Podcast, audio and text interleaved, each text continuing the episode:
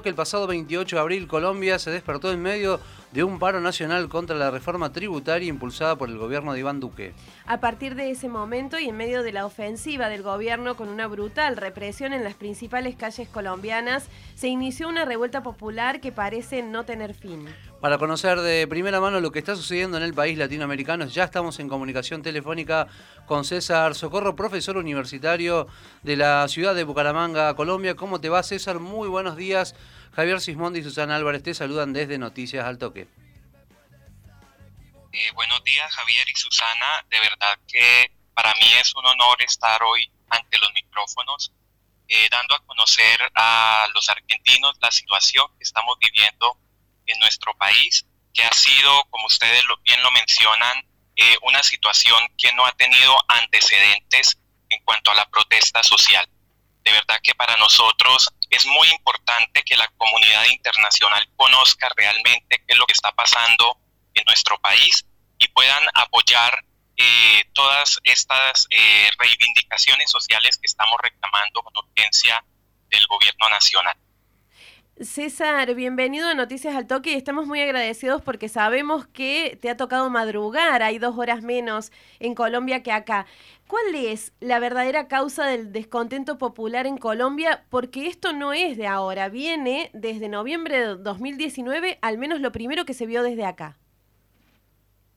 Eh, bueno, Susana, eh, yo me atrevería a afirmar que esto viene incluso desde mucho antes.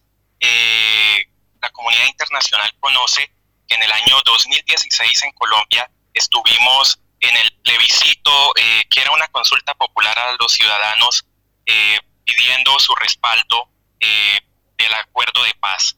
Este plebiscito ganó la opción del no, en la cual la ultraderecha se, se garantizó para ellos el triunfo y, de cierta manera estos acuerdos de paz estuvieron en el limbo todo el tiempo.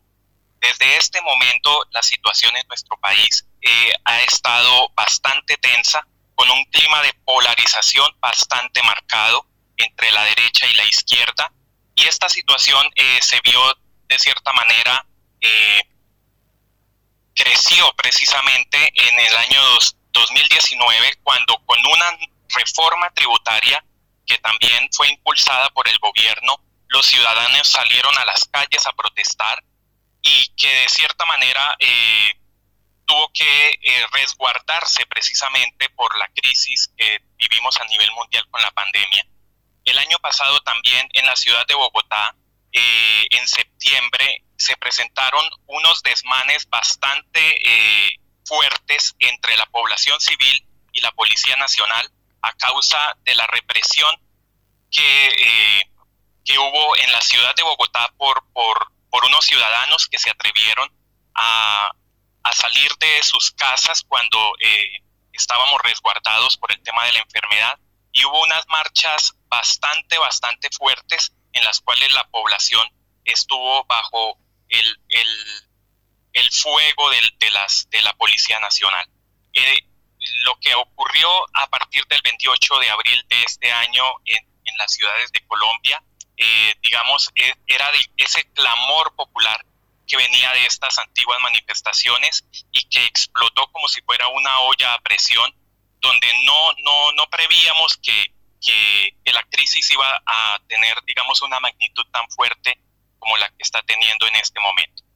César, ¿qué, qué fue lo, lo, impopular del proyecto que Duque mandó y que luego retiró del Congreso? Y bueno, ¿qué ha generado esta revuelta popular en todo Colombia? Bueno, esta reforma tributaria tenía eh, básicamente dos puntos que afectaban directamente a la clase media de Colombia. El primero de ellos y el más controversial es que se pensaba grabar con un IVA, que es el impuesto al valor añadido a los productos de primera necesidad. Eh, dentro de estos eh, productos que son consumidos por la gran mayoría de colombianos estaba el café y el chocolate y pues obviamente esto iba a haber disminuido el poder de, el poder monetario de las personas. El segundo, eh, digamos, la segunda eh, situación que planteaba esta reforma tributaria era un impuesto al patrimonio eh, para las personas que tienen un salario mensual de aproximadamente 600 dólares, cuando en este momento quienes cancelan este impuesto al patrimonio es, son aquellas personas que tienen un salario de aproximadamente mil dólares. Entonces, como vemos, eh, la clase media eh, se iba a ver bastante afectada con esta reforma tributaria y más teniendo en cuenta que por la crisis eh, que ha generado la pandemia del COVID-19, pues los ingresos de los colombianos se han visto reducidos de una manera significativa, teniendo en cuenta que Colombia es un país en el cual la informalidad laboral eh, es recurrente y muchísimas personas de este país eh, han perdido negocios y han perdido sus inversiones a causa de esta situación. el gobierno nacional estuvo todo el tiempo amenazando a la, a la sociedad colombiana con que esta reforma tributaria iba a estar en el Congreso, pasara lo que pasara, sin importar las demandas sociales y las diferentes peticiones incluso del partido eh, de gobierno en este momento que también eh, representó una férrea oposición a este proyecto de ley. Una vez que Duque retira el proyecto del Congreso, se vio mucho en Twitter que la gente desde Colombia reclamaban modificaciones en el Congreso. ¿Qué es lo que eh, los colombianos sienten que andan mal en el Congreso de su país? Eh, bueno, Susana, eh, si ustedes tuvieran la oportunidad de estar en alguna de las manifestaciones que se están presentando en las ciudades de Colombia y entrevistaran a todos los manifestantes que están allí, se darían cuenta que cada persona que está en la calle tiene una demanda contra el gobierno. no hay, digamos, en este momento una, una situación que aglutine básicamente el pensamiento de todas las personas. Los estudiantes universitarios en este momento están marchando eh, por una matrícula cero en las universidades públicas debido a que no tienen los medios para poder cancelar eh, los semestres en las universidades. Los indígenas están protestando por, eh, por las reivindicaciones sociales que históricamente los diferentes gobiernos no han cumplido con, con, las, con sus demandas. Hemos visto cómo estos grupos indígenas eh, incluso han derribado estatuas de los conquistadores españoles pidiendo precisamente ese reconocimiento histórico. Si nos vamos a entrevistar a los, a los educadores, eh, ellos están pidiendo intervención y, y unas garantías mínimas para poder volver a las aulas de clase en los diferentes colegios en Colombia eh, porque eh, por el tema de la pandemia pues no hay condiciones para que los estudiantes vuelvan a clase. Los camioneros están pidiendo un aumento en los fletes de transporte y también un, eh, que se bajen los precios de los peajes en los diferentes carreteras porque realmente no ven representado un ingreso suficiente para sus hogares con, con, estos altos costos en los peajes. Entonces, como vemos, las demandas son muchísimas. Todas las personas en Colombia tienen algo por lo cual están en la calle y pues de cierta manera el gobierno ha hecho oídos sordos ante todas estas demandas y pues obviamente eso ha hecho que aún eh, crezca el descontento popular y las movilizaciones se sigan intensificando en el país. César, eh, Duque ofreció reunirse ¿no? con los organizadores de las marchas e incluso con las otras fuerzas políticas para pactar una nueva reforma tributaria. Eh, ¿Usted cree que ayudaría en algo esas reuniones si se concretaran? Bueno, eh, hasta el día de hoy eh, van a iniciar precisamente esas mesas de concertación que el gobierno ha citado a todas las fuerzas políticas, incluso a la oposición. pensamos aquí en Colombia pues que ese llamado se demoró muchísimo teniendo en cuenta que las ciudades estaban eh, viviendo un clima de terror prácticamente ocasionado por estas marchas. Eh, lo que te pueda decir, Javier, pues es muy incierto.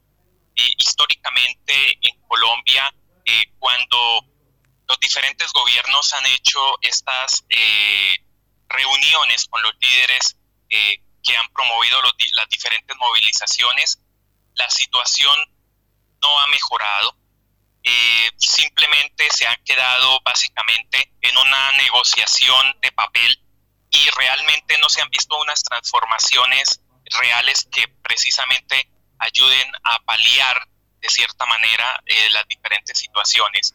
De hecho, eh, como lo veníamos diciendo hace un momento, estas manifestaciones están marcadas precisamente por el descontento popular que tuvieron las últimas marchas en 2019, donde también hubo unas mesas de concertación, pero básicamente no se llegó a ningún acuerdo que permitiera eh, eh, cumplir con estas demandas sociales. Entonces, en, la opinión pública en este país, eh, si tú lees los diarios y las columnas de opinión de, de los principales medios de comunicación, hay una incertidumbre por lo que puedan, el resultado que puedan generar estas mesas de concertación. Sin embargo, nosotros pensamos que es la forma en la cual se puede remediar en parte eh, la situación que se está viviendo en las ciudades, porque pues no tenemos en este momento un horizonte claro que nos ayude a ver la luz al final del túnel.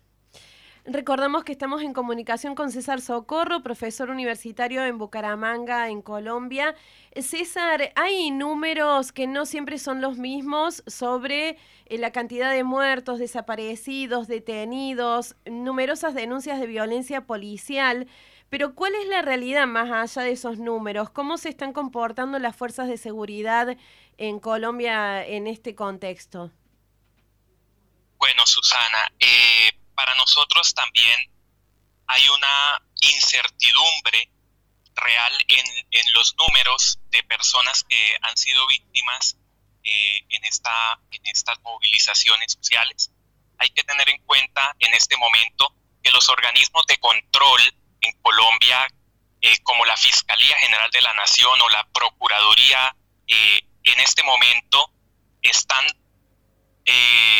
digamos, de cierta manera aliadas con el gobierno nacional y pues no hay una claridad exacta en cuántas personas han sido víctimas de, de, las Fuerzas Armadas que en este momento están interviniendo las movilizaciones sociales.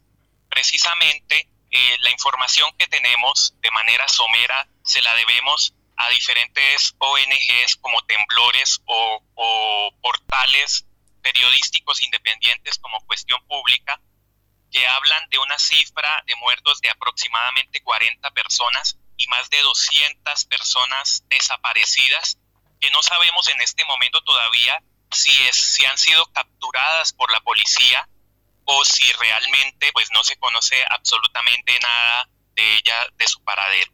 Entonces, eh, realmente, como te digo, ha sido una incertidumbre muy grande y eso pues se ha convertido también en una de las demandas sociales eh, más fuertes de estas movilizaciones. Y es así y pues supongo que va a ser uno de los temas fuertes que se van a tratar en, en estas mesas de negociación con el gobierno donde haya una claridad precisamente sobre eh, qué es lo que está pasando con la fuerza pública, eh, cuáles son, digamos, en este momento los, la, operación que, esta fuerza pública está llevando a cabo y realmente que se conozca de manera certera cuáles son los números de personas muertas y desaparecidas que ha dejado este, las movilizaciones.